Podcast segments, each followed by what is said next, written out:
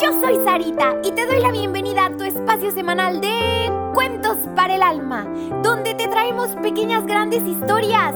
¿Listísimos para el cuento de hoy? Vengan, acompáñenme.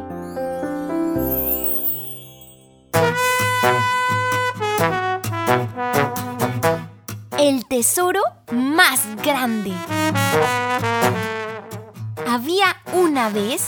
Ay, ¿o eran dos? Ay, ¿serían tres? Bueno, lo importante es que había un niñito llamado Mateo, que vivía en Veracruz con su mami y su hermana María. Ambos estaban discutiendo acerca de quién tenía lo más valioso. Mi Xbox es más valioso que tus muñecas, dijo Mateo sin dejar de picar los botones de su control. Por supuesto que no, Mateo. Mi bicicleta entonces es mucho más valiosa, replicó María. Mi tableta le gana todas tus pelotas y patines, María, dijo Mateo mientras le sacaba la lengua a su hermana. Mm, no, yo te gano porque... ¡Basta! ¡Basta! interrumpió la mamá de ambos niños y les dijo, No lleven nada, quiero contarles algo. Iremos al mar. Llegando al mar, se toparon como de casualidad a lo que parecía ser un pirata retirado. ¡Ruperto! Saludó desde lo lejos la mamá de los niños al pirata. ¡Guadalupe! Le dijo el pirata alzando su mano, o bueno, más bien, levantando su ligeramente oxidado garfio.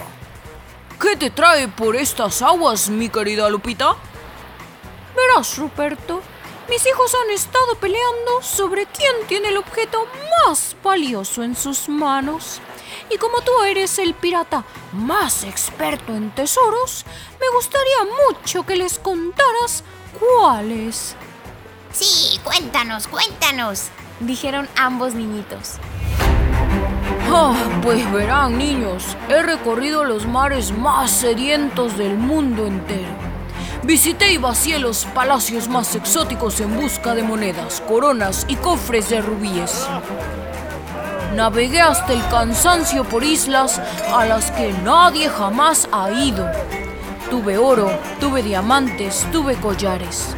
Tuve los mejores banquetes y pulseras desde la muñeca hasta los codos. ¡Wow! Entonces tú sí que sabes de tesoros.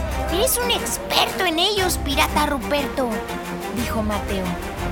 Sí, sí, tú sí que sabes, decía María mientras brincaba emocionada. Niños, préstenme atención. Con certeza puedo decirles que los cofres con abrazos de su mami o papi, las monedas de risas cada momento con su familia y amigos, ¡ja! todos estos y todos los regalos que son de Dios, niñitos, son el verdadero y más grande tesoro de todos.